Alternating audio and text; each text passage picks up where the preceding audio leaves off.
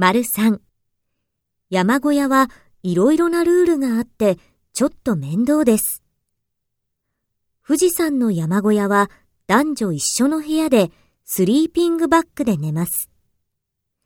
水が大切なのでお風呂もありませんし、髪も洗えません。